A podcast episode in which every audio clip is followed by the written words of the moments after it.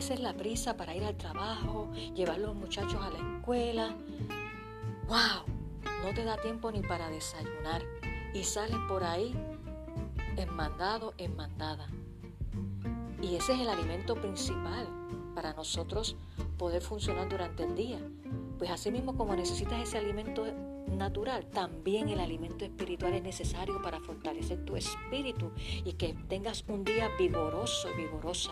Por eso, desayunando con la palabra del Señor es una herramienta que va a ser un aliciente para tu espíritu, para que puedas ser más que vencedor en medio de cualquier crisis. Así que te invito y te doy la bienvenida a Desayunando con la palabra de Dios.